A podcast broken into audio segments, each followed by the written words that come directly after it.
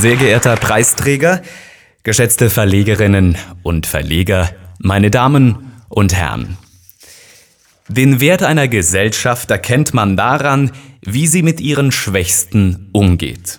Dieses Zitat stammt vom ehemaligen Bundespräsidenten Deutschlands Gustav Heinemann. Er nutzte sein hohes Amt im Staat, um sich für die sozial Schwachen einzusetzen. Das ist anständig, das ist ergreifend, das ist altbewährte soziale Marktwirtschaft.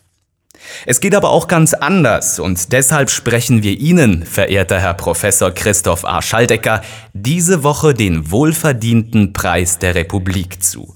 Denn Sie setzen sich lieber für die Starken ein, am liebsten für die starken Finanzen. Sie haben einen erstaunlichen Lebenslauf. Alleine für diesen sollte man Ihnen einen Preis verleihen. Bis Ende 2007 arbeiteten Sie für den damaligen Bundesrat Hans-Rudolf Merz im eidgenössischen Finanzdepartement. Sie berieten Herrn Merz in Steuerfragen. Schwelgen wir kurz in Erinnerung. Im Februar 2008 wurde die Unternehmenssteuerreform 2 knapp in einer Volksabstimmung angenommen. Drei Jahre später kritisierte das Bundesgericht den Bundesrat für seine mangelhafte Informationspolitik im Vorfeld der Abstimmung. Die Prognosen, um die es dabei ging, stammten aus dem Departement, in dem Sie für Steuerfragen. Aber schweifen wir nicht ab, es gibt noch so viel zu erzählen. Nach Ihrer Zeit bei Herrn Marz arbeiteten Sie beim Wirtschaftsdachverband Ökonomie Suisse. Heute sind Sie Professor für politische Ökonomie an der Universität Luzern.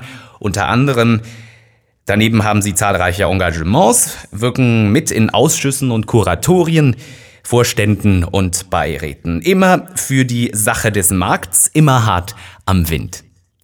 Sie sind ein fleißiger Mensch, Herr Professor. Und weil Sie selber so fleißig sind, haben Sie keinerlei Verständnis für Menschen, die es Ihrer Meinung nach nicht sind.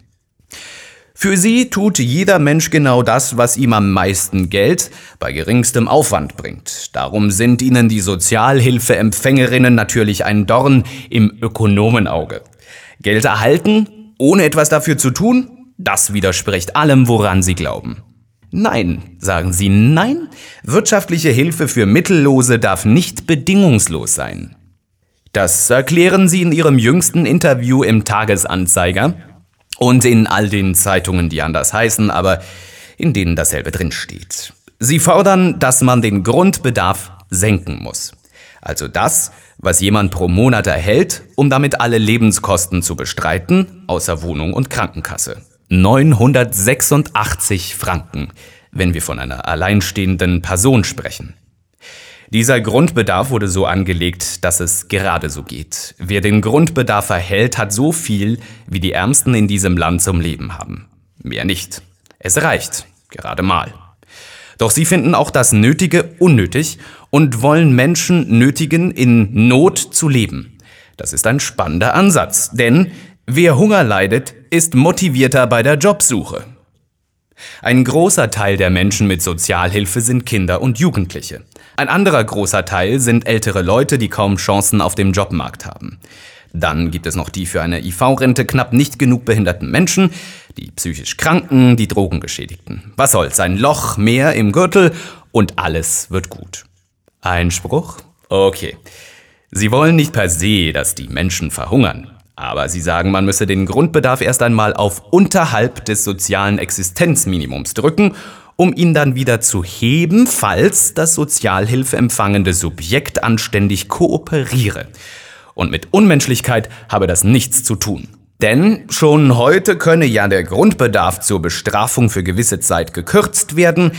Das komme gelegentlich vor. Und die sanktionierten Leute, die verhungerten ja offenbar auch nicht. Diese tabulose ökonomische Kreativität, Herr Professor, müsste man auf andere staatliche Hoheitsbereiche ausdehnen.